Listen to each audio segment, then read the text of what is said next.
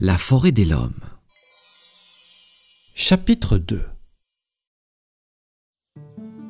Vite Il ne fallait plus perdre une seule seconde. Après s'être lavé dans une mare non loin de là, Chiara et Lou décidèrent de se mettre en chemin. Il fallait maintenant absolument retrouver maman. Les journées sont courtes et cette forêt est immense, pensa Lou. Pendant ce temps, Chiara cassa la branche d'un petit sapin pour s'en faire un bâton de marche. En avant cria-t-elle. Et subitement, elle se mit alors à courir vers un sentier qui semblait se perdre dans la végétation. Eh ben alors, Lou, tu viens? dit Chiara. Après une hésitation, Lou rattrapa sa sœur et toutes les deux disparurent au cœur de la forêt. Plus elles avançaient, et plus les herbes étaient hautes. Ici et là, des papillons virevoltaient. L'air sentait bon le bois et de jolies fleurs multicolores parsemaient le chemin. À cet instant, Lou s'arrêta pour en ramasser une et la mettre dans ses cheveux, ce qui agaça un peu sa jumelle. Allez, Lou, dépêche-toi Maman doit nous attendre, alors tu ramasseras des fleurs un autre jour. Après une heure de marche, les filles tombèrent nez à nez avec un arbre gigantesque. Il était majestueux, et ses longues branches étaient comme de grands bras pleins de feuilles géantes. En le regardant d'un peu plus près, Lou eut soudain une idée. Elle proposa de grimper tout là-haut pour y voir un peu plus clair. Même si elle avait un peu le vertige, elle était prête à se dévouer. Mais à peine eut-elle fini sa phrase que Chiara était déjà en train d'escalader le tronc avec ses petites mains. Fais attention, Chiara lui lança Lou inquiète, car elle ne voulait surtout pas la voir tomber. Après plusieurs efforts, sautant d'une branche à l'autre et s'agrippant de liane en liane, elle atteignit enfin le sommet du grand arbre. Et une fois tout là-haut, à sa grande stupéfaction, elle découvrit un gros nid avec dedans deux petits œufs bleus. Comme c'est bizarre. se dit-elle. Ça n'existe pas, les œufs bleus Elle se pencha alors en bas dans le vide et cria Lou, j'ai trouvé des œufs bleus Mais Lou ne répondit pas. Chiara réfléchit un instant, puis décida finalement de s'en approcher tout doucement. À pas de velours, elle grimpa donc sur la paille du nid, quand soudain, elle entendit un cri. En levant la tête, elle vit un grand oiseau tout bleu avec de grosses pattes jaunes et un bec en forme de corne. Filant à toute vitesse sur Chiara, celle-ci planta sa tête dans la paille pour tenter de s'y cacher. Et une seconde plus tard, l'étrange oiseau se posa avec ses grosses griffes à 2 cm d'elle. Puis, plus un bruit. Il était facilement trois fois plus grand qu'elle, et ses ailes étaient très impressionnantes. Chiara, la tête dans le nid et les fesses en l'air, tremblait encore de peur quand le volatile se mit à lui parler. Eh bien, que faites-vous là, jeune fille? Mais, mais tu parles? Mais ça parle pas, l'oiseau Lou, viens m'aider hurla Chiara. N'aie pas peur. Je m'appelle Bolu Bolu. Et toi, quel est ton nom? Je m'appelle Chiara. Tu es venu voler mes œufs, Chiara? Non, je suis perdue. Et avec Lou, ma sœur, on cherche notre maman.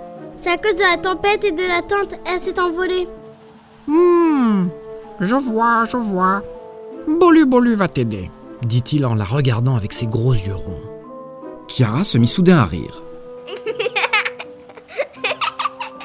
Ce qui vexa Bolu Bolu. Quoi? Qu'est-ce qu'il y a? Ben, Bolu Bolu, c'est un peu bizarre comme nom. lui répondit Chiara. Et dis donc, toi, je vais t'apprendre les bonnes manières. Oh, ça va, je plaisante. Bon, je vais te dire un secret. Approche-toi. Même s'il était encore un peu effrayé, Chiara le laissa approcher son bec près de son oreille. Délicatement, Bolu Bolu se mit alors à lui chuchoter quelque chose de mystérieux.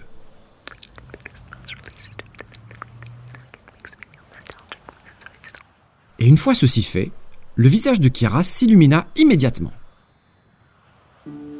Mais que pouvait bien lui avoir dit Bolu Bolu À toute vitesse, elle redescendit pour retrouver Lou, qu'il attendait sagement près du tronc, cueillant de nouvelles fleurs pour s'en faire un collier. Mais tu faisais quoi, Kiara T'étais où, hein? Dit Lou. Kiara lui raconta vite toute l'histoire, ce qui impressionna sa sœur, Et alors on fait quoi maintenant? Dit Lou. Écoute, Bolu m'a confié un secret. Et il peut nous aider. répondit Kiara. Ah oui? Et lequel? Demanda Lou tout étonné. Kiara lui raconta alors que Bolu Bolu avait vu passer une tente dans les airs pendant la tempête. Et ce faisant, il venait juste de proposer à Kiara de lui dire où il l'avait vu tomber en échange d'un petit service. Retrouver un de ses œufs bleus qui était tombé au sol et qu'il avait perdu la veille. C'était donnant-donnant. Et après réflexion, les filles trouvèrent ce pacte tout à fait honnête. Sans perdre de temps, elles se mirent donc à chercher l'œuf autour du grand arbre de leur nouvel ami. Tout fut passé au peigne fin. Dans les hautes herbes, sous les cailloux, dans la mousse, dans les fougères, partout. Mais malheureusement, elles ne trouvèrent rien du tout. Lou eut alors une idée. Elle se dit que si l'œuf était tombé du sommet de l'arbre avec tout ce vent, il devait forcément être un peu plus loin. Elle releva donc le regard et vit au loin une grande branche cassée coincée entre deux rochers. En un éclair, elle courut jusque là-bas. Mais encore une fois, l'œuf demeura introuvable. Lou se prit la tête entre les mains, et en regardant l'immense forêt, elle marmonna. On n'arrivera jamais à le retrouver. C'est impossible. Bien triste de cet échec, Lou décida alors bras ballants de retourner vers Kiara. Et alors que tout semblait perdu, et au moment de se retourner, son pied buta sur quelque chose de dur sous une fougère, ce qui fit soudain rouler un objet bleu et rond jusqu'à ses pieds. Kiara, je l'ai trouvé, je l'ai trouvé. cria Lou. Les deux petites filles étaient ravies et elles hurlèrent de joie. Elles venaient de trouver le fameux œuf égaré. Avec beaucoup d'attention, elles l'enrobèrent avec de la mousse afin de ne pas l'abîmer, puis l'amenèrent tout en haut de l'arbre jusqu'à Bolu Bolu. Il n'en revenait pas. Elles avaient réussi. Elles avaient trouvé son petit œuf bleu chéri. Après avoir versé quelques larmes de bonheur, il prit Lou et Kiara dans ses ailes pour leur faire un gros câlin. Bolu Bolu est très content. La tante de votre maman est partie dans cette direction, derrière cette grande montagne. Mais c'est super loin. dit Lou. Mais Bolu les rassura vite, car il avait un plan.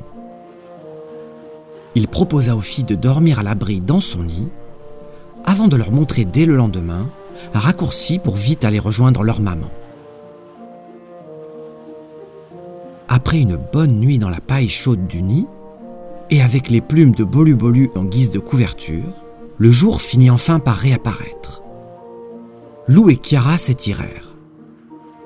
Du sommet de l'arbre, elles pouvaient voir toute la forêt et les montagnes environnantes. Et avec ce soleil levant, il faut reconnaître que c'était un spectacle magnifique. Après un petit déjeuner à base de noisettes et de restes de gâteau au chocolat que Kiara avait gardé dans ses poches, Bolu Bolu les amena alors à l'entrée d'une petite caverne. Elle était dissimulée là, sous de grandes fleurs oranges qui avaient une bonne odeur de bonbons. Bolu Bolu leur dit alors qu'il avait été ravi de les rencontrer. Il leur expliqua ensuite qu'en passant par cette caverne et en allant toujours tout droit, elle gagnerait du temps pour atteindre l'autre côté de la vallée. Après un dernier au revoir chaleureux, il leur souhaita bonne chance. Puis, les filles s'engagèrent enfin dans la petite caverne. À suivre. Bonne nuit.